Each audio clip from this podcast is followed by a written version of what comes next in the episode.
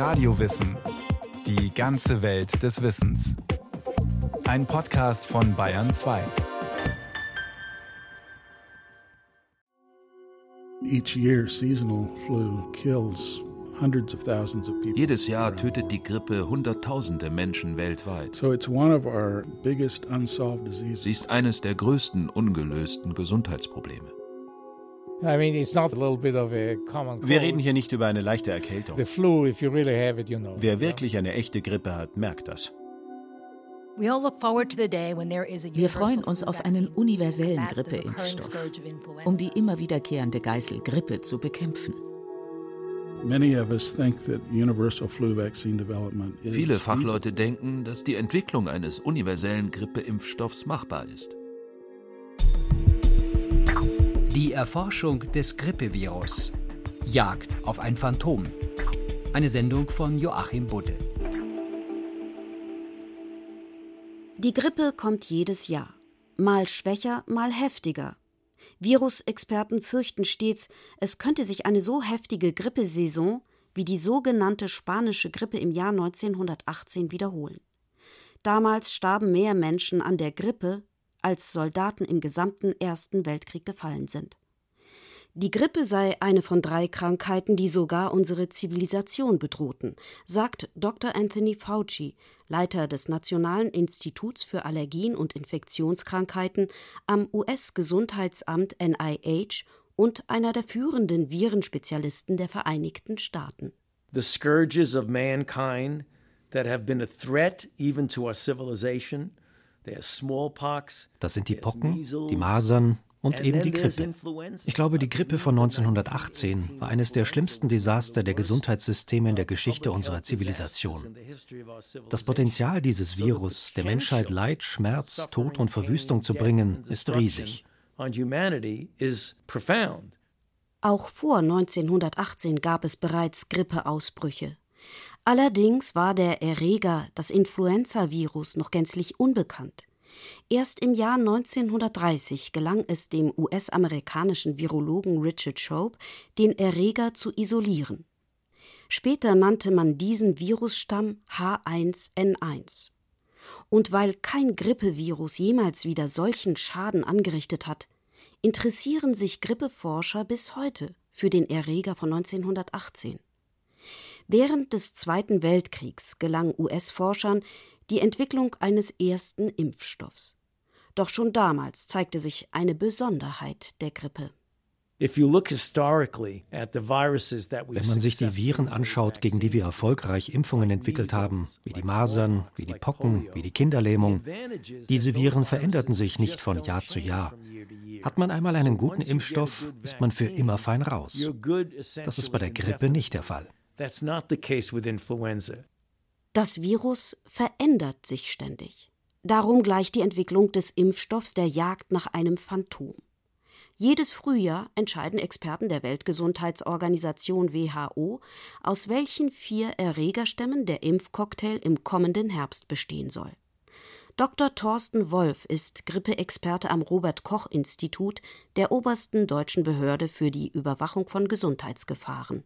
Die Influenzaviren sind halt sehr wandlungsfähige Erreger und dies führt halt dazu, dass die Impfstoffe jedes Jahr überprüft und häufig dann auch angepasst werden müssen. Und diese Anpassung gelingt in manchen Jahren sehr gut, in anderen Jahren leider nicht so gut. Und das hat halt auch damit zu tun, dass die Produktion des Impfstoffs halt mehrere Monate benötigt. Und in dieser Zeit können sich die Viren dann oft auch verändern, sodass man dann halt in manchen Jahren sieht, dass Impfstoff und epidemische Viren nicht ganz so gut zusammenpassen. Und dann schützt der Impfstoff gar nicht richtig, sagt Dr. Barney Graham vom NIH. Er arbeitet an einem völlig neuartigen Grippeimpfstoff. Even though we've had a vaccine for 70 Obwohl es die Impfung seit mehr als 70 Jahren gibt, ist sie immer noch nicht so wirkungsvoll, wie wir uns das wünschen. Je nach Jahr liegt die Effektivität gerade einmal zwischen 10 und 60 Prozent. Das bedeutet, nur bei zwischen 10 und 60 Prozent der Menschen, die sich impfen lassen, verhindert die Vakzine tatsächlich den Ausbruch der Krankheit.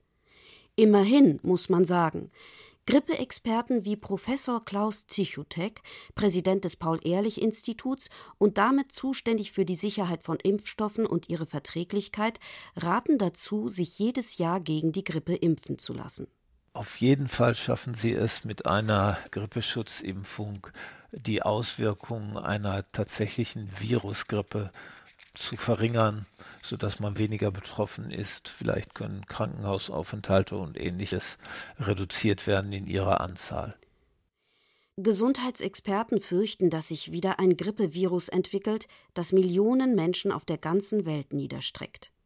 Dabei ist schon die jährlich wiederkehrende Grippe schlimm genug. Die Europäische Seuchenschutzbehörde ECDC hat ermittelt, dass die Grippe für ein Drittel der Krankschreibungen in Europa verantwortlich ist. Die gute Nachricht, die Chance, es anzugehen, sehen Forscher wie Barney Graham jetzt unmittelbar vor sich. Die Impfstoffentwicklung hat sich wirklich verändert in den letzten zehn Jahren. Die Hürden sind hoch. Das weiß auch der Mikrobiologe Professor Peter Palise. Wenn es einfach gewesen wäre, hätte es schon längst jemand gemacht.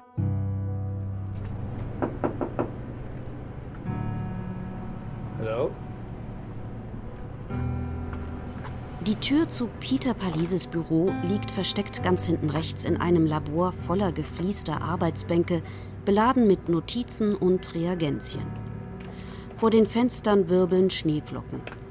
Ein nasskalter, grauer Februartag in der Upper East Side in New York City. Hello. Hello. Hi, Peter Palise. Hello. Good. Okay. Man sieht Peter Palise nicht an, dass er Jahrgang 1944 ist. Er ist knappe 1,70, kurze braune Haare umrahmen die hohe Stirn, Brille. Der gebürtige Österreicher beantwortet Fragen zu seiner Forschung lieber auf Englisch als auf Deutsch. Nach rund 50 Jahren in den USA ist er in Sachen Wissenschaft auf Englisch sattelfester. Mit seiner Arbeitsgruppe hat sich Palise bereits mit vielen einzelnen Aspekten des Grippeerregers beschäftigt. Warum er so ansteckend ist, warum er schwer krank macht was ihn im Körper hemmen kann. Peter Palisi hält eine ganze Reihe Patente dazu. Über all die Jahre hat er sich ganz langsam dem universellen Grippeimpfstoff genähert. Das war kein Aha-Erlebnis, wo man beim Duschen plötzlich sagt, ich hab's. Wir haben viele kleine Fortschritte gemacht. Es hat sich langsam entwickelt. Wir sind tief in die Materie eingetaucht. Sein Büro im 16. Stock der Icon Mount Sinai Medical School ist winzig. Das Mobiliar ist in die Jahre gekommen, aber die Forschung, die Peter Palise von diesem Büro aus macht, ist Avantgarde. Er beschreibt sein Forschungsobjekt so. It's a very small das Grippevirus ist eine sehr kleine Kugel.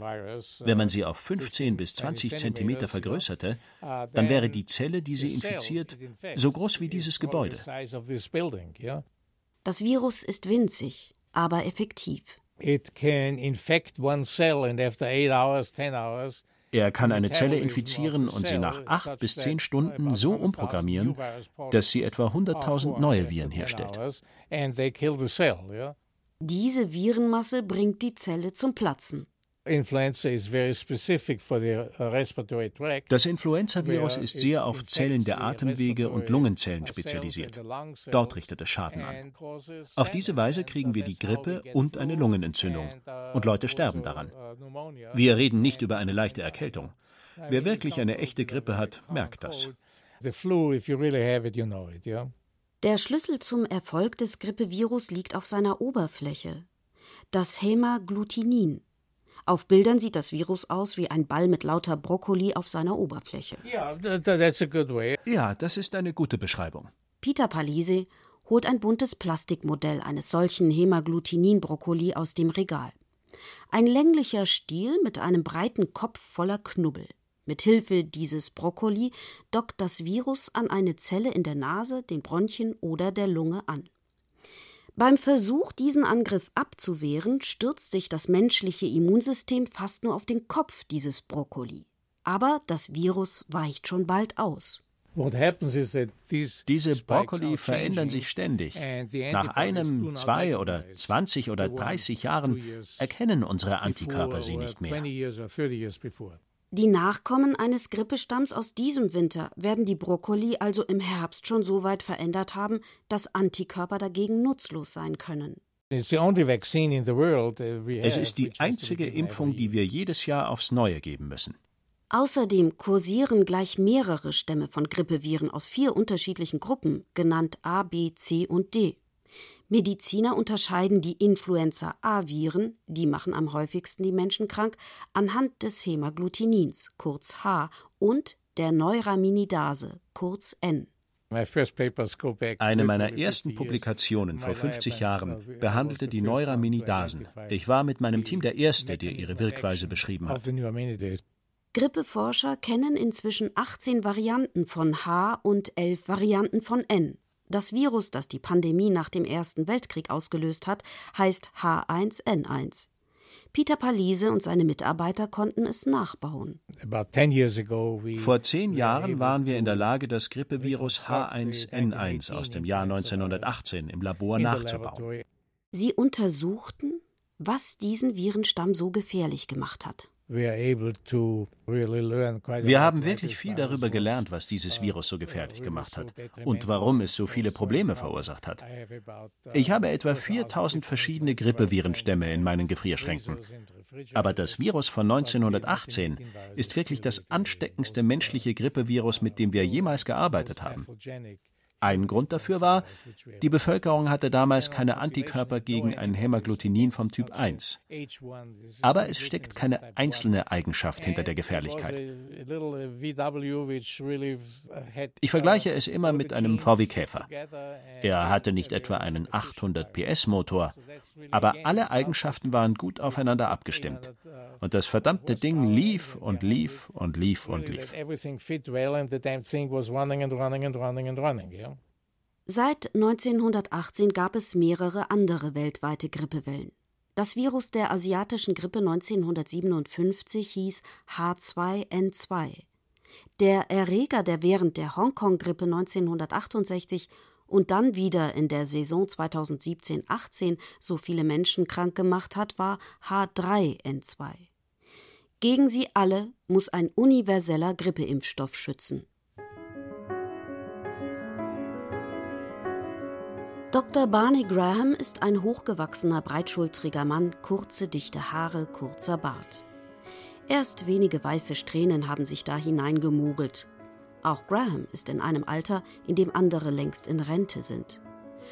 Um die 40 Grippeimpfungen hat er sich in seinem Leben bereits geben lassen, rechnet er nach. Dass so etwas in Zukunft nicht mehr nötig ist, das ist sein Ziel. Barney Graham leitet am National Institute for Allergies and Infectious Diseases die Entwicklung von Impfstoffen gegen Erreger von Atemwegserkrankungen. Auch er arbeitet daran, die Schwächen des existierenden Impfstoffs zu beheben. Also Wir wünschen uns einen Impfstoff, der die Stämme auch noch abdeckt, wenn sie sich verändern und der neue Grippeviren mit Potenzial zur Pandemie abdeckt, die von Vögeln oder Schweinen oder wo auch immer herkommen. Also einen Impfstoff, der nicht mehr jedes Jahr angepasst werden muss.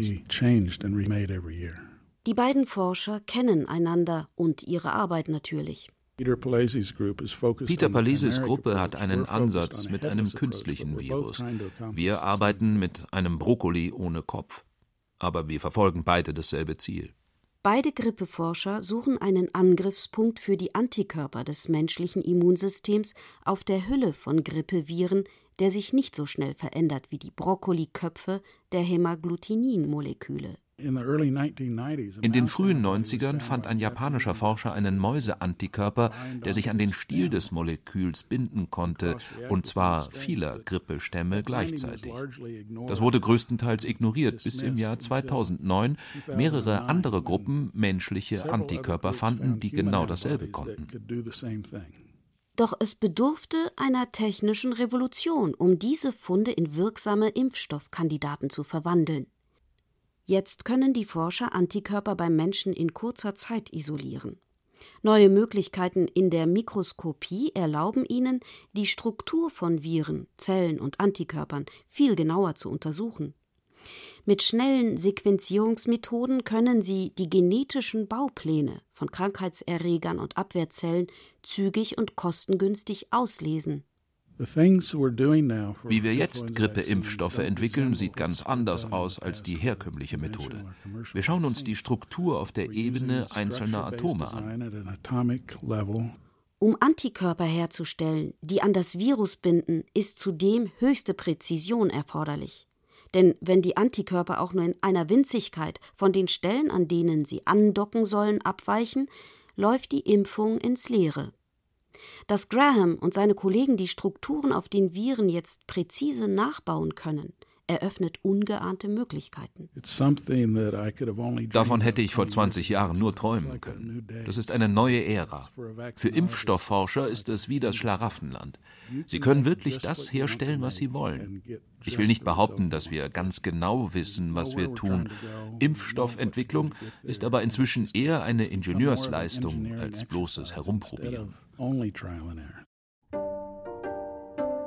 Welche Stellen sich auf dem Grippe-Brokkoli für einen Dauerimpfstoff eignen, bei dieser Suche sind die Forscher bei Senioren fündig geworden.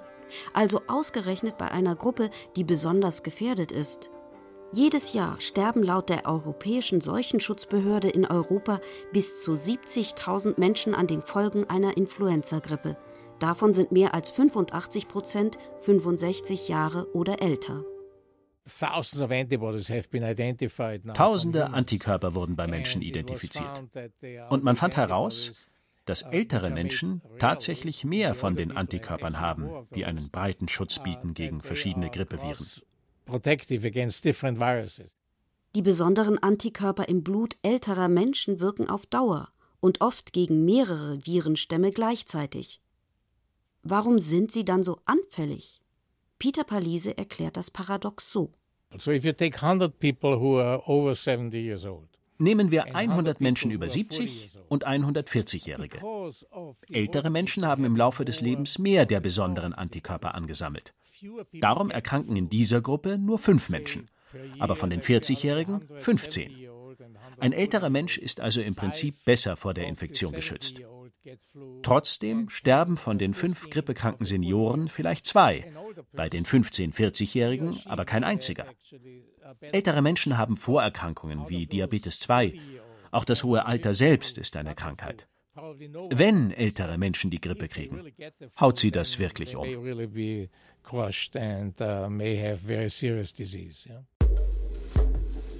Das neue Wissen ist bereits in der Praxis angelangt. Mehrere Forschergruppen stecken mitten in der Entwicklung eines lange wirkenden Grippeimpfstoffs mit unterschiedlichen Methoden. Peter Palise und seine Kollegen haben ein künstliches Virus hergestellt, das so konstruiert ist, dass das Immunsystem nur die Stiele der Hämagglutinin-Brokkoli attackiert. Die Forschungsgruppe kann erste Erfolge vorweisen. Es funktioniert sehr gut. Wir können Mäuse schützen. Wir können Meerschweinchen schützen. Wir können Frettchen schützen. Jetzt muss sich zeigen, ob die Impfung auch bei Menschen funktioniert. Mäuse sind keine Menschen. Frettchen sind keine Menschen. Aber erste Tests an 65 Menschen sind bereits abgeschlossen und vielversprechend. Die Probanden entwickelten tatsächlich eine erhebliche Menge Antikörper, die gegen die Stiele der Brokkoli gerichtet sind. Nennenswerte Nebenwirkungen hat es nicht gegeben. Klaus Zichotek vom Paul-Ehrlich-Institut bewertet die erste Studie so. Diese äh, Arbeit zeigt ein Proof of Principle, das heißt, dass man tatsächlich die Bildung von Antikörpern erreichen kann gegen ganz neue Anteile und Erregerbestandteile des Hämagglutinins. Und das könnte eine wichtige Voraussetzung dafür sein, einen breiteren Schutz gegen mehrere Subtypen und Virusstämme zu erreichen. Jetzt sind noch große Studien erforderlich. Barney Grahams Ansatz ist ein anderer. Er lässt fast das komplette Virus weg und präsentiert dem Immunsystem lediglich die Stiele der Hämagglutinin-Moleküle, dafür davon gleich mehrere wir können winzige Teilchen, Nanopartikel herstellen, die zwei oder vier oder acht oder noch mehr verschiedene Hämagglutinin-Brokkoli tragen. Das zwingt das Immunsystem dazu, mehrere Dinge gleichzeitig zu betrachten. Im Tierversuch funktioniert das sehr gut. Das Besondere an diesem minimalistischen Ansatz, Barney Graham und seine Kollegen können so das Immunsystem auf mehrere Virenvarianten gleichzeitig ansetzen. Klaus Zichotek ist optimistisch. Sowohl die Ansätze von Peter Palesi als auch von Barney Graham sind sehr fundierte neue Ansätze, zu denen ich viel Vertrauen habe, dass sie sich auch in der klinischen Prüfung durchsetzen werden können. Ausgerechnet für Peter Palese, Barney Graham und ihre Altersgenossen könnte der universelle Grippeimpfstoff dennoch zu spät kommen. Denn ihr Immunsystem hat sich in Sachen Grippe schon lange festgelegt. Ich bin 1953 geboren. Meine wichtigste Immunität ist die gegen den Grippestamm, mit dem ich mich als Kind infiziert habe. Seitdem produziert Grahams Immunsystem jedes Mal, wenn es ein Grippevirus entdeckt, als erste Reaktion Antikörper gegen das Hämagglutinin vom Typ 1 in der Version der 50er Jahre. Erst später bildet es Immunzellen gegen das aktuelle Aussehen des Brokkoli. Daher würde die angestrebte neue Grippeimpfung bei ihm möglicherweise nicht so gut wirken. Die erste Grippeinfektion oder Impfung formt unser Immunrepertoire für den Rest unseres Lebens. Tom Francis hat dieses Konzept 1945 erstmals beschrieben. Heute nennen wir es Imprinting, Prägung. Eine Frage ist deshalb immer noch offen verpufft die Wirkung des universellen Grippeimpfstoffs bei älteren Menschen. Werden wir das Immunsystem umleiten und auch solche Antikörper in Menschen hervorrufen können, die bereits geimpft sind oder infiziert waren? Wir müssen dieses neue Impfkonzept bei jungen Kindern untersuchen, die noch nicht immunisiert oder infiziert waren, damit wir ihr Immunrepertoire von Anfang an so formen können, dass es ihr Leben lang besser wirksam ist.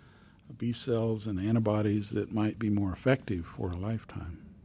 Bis die klinischen Tests abgeschlossen sind, werden noch Jahre vergehen. Aber es könnte schon vorher Zwischenschritte geben.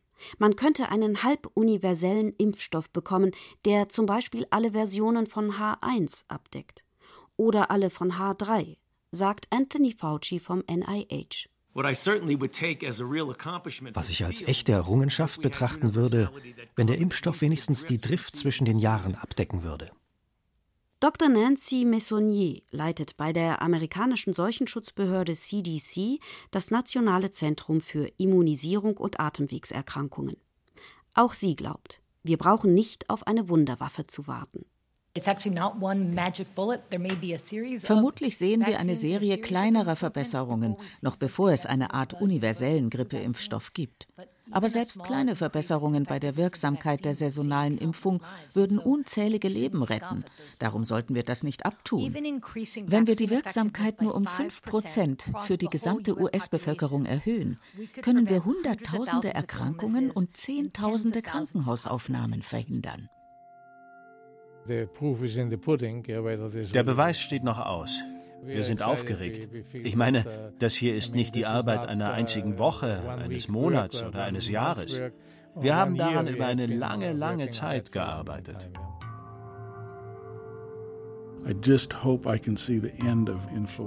Ich hoffe nur, dass ich noch das Ende der Grippe sehen werde, ehe es mit mir zu Ende geht.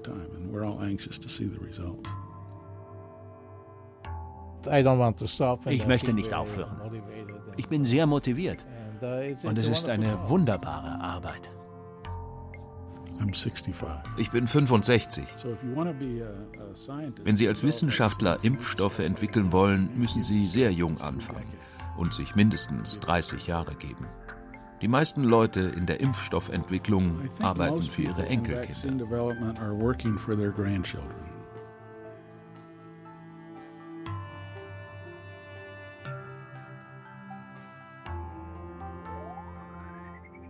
Sie hörten IQ, Wissenschaft und Forschung. Heute mit dem Thema Die Erforschung des Grippevirus. Jagd auf ein Phantom. Autor Joachim Budde. Redaktion Nicole Ruchlack.